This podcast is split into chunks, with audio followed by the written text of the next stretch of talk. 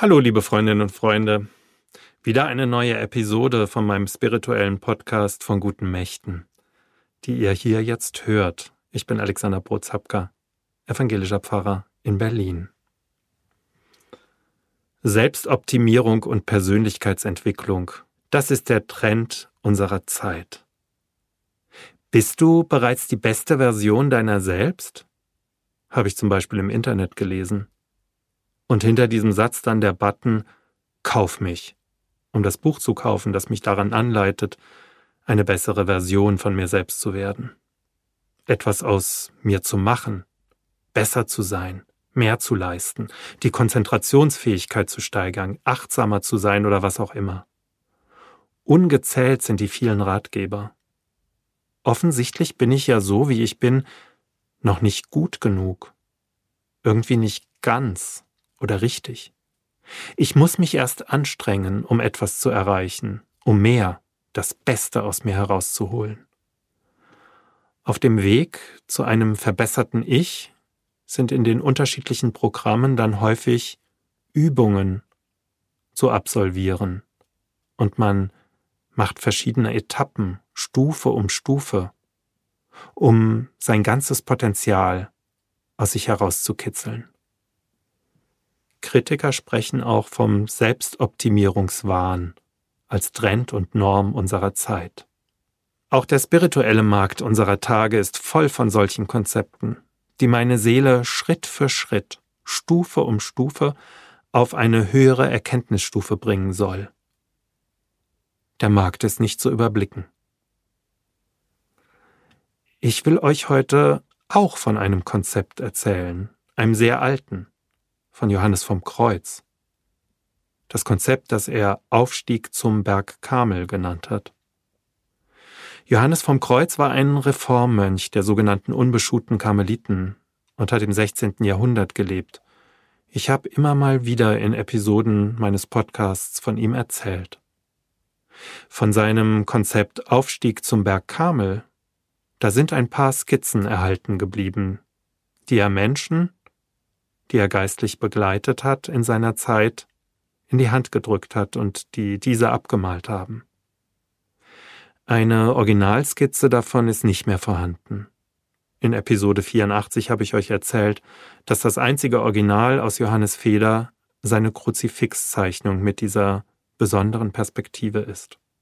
Eine der erhaltenen Berg Karmel-Skizzen, die wohl seinen Originalzeichnungen am nächsten kommt, hat Pater Reinhard Körner vom Karmelitenkloster in Birkenwerder abgemalt und ins Deutsche übersetzt.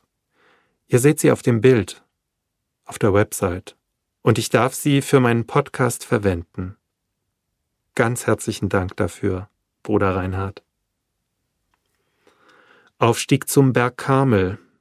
Das hört sich auch erstmal sehr mühsam an so wie in diesen ganzen neuen, modernen Selbstoptimierungsanleitungen.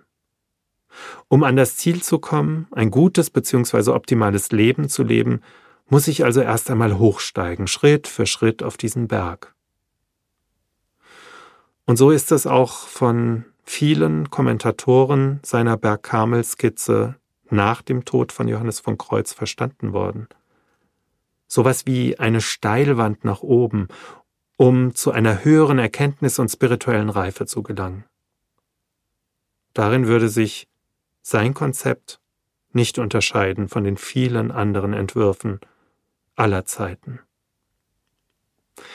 Was mich an Johannes Kamels Skizze so fasziniert und warum ich sie euch hier vorstellen will, ist auch hier der Perspektivwechsel, den Johannes mit seiner Skizze vollzieht. Man muss sie nämlich nicht von unten her als einen Aufstieg sehen, sondern vielmehr von oben, als eine Draufsicht auf ein Gipfelplateau, auf das ich, auf das jeder Mensch bereits gestellt ist. Johannes Aussage damit lautet, wir müssen nichts leisten oder uns anstrengen, um etwas zu werden. Wir sind es schon. Wir müssen nicht mühsam Stufen um Stufen hochklettern, um Erkenntnis und Reife zu erlangen. Wir haben doch bereits alles mitbekommen.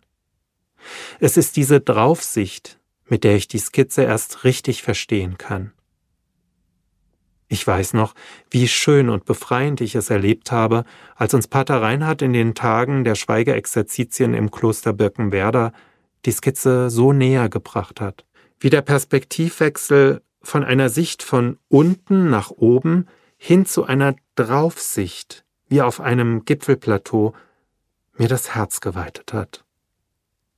Ich und du sind so, wie wir sind, richtig und gut und müssen nicht erst etwas leisten oder irgendwohin aufsteigen, um unser ganzes Potenzial auszuschöpfen, um eine bessere Kopie meiner selbst zu werden oder was auch immer.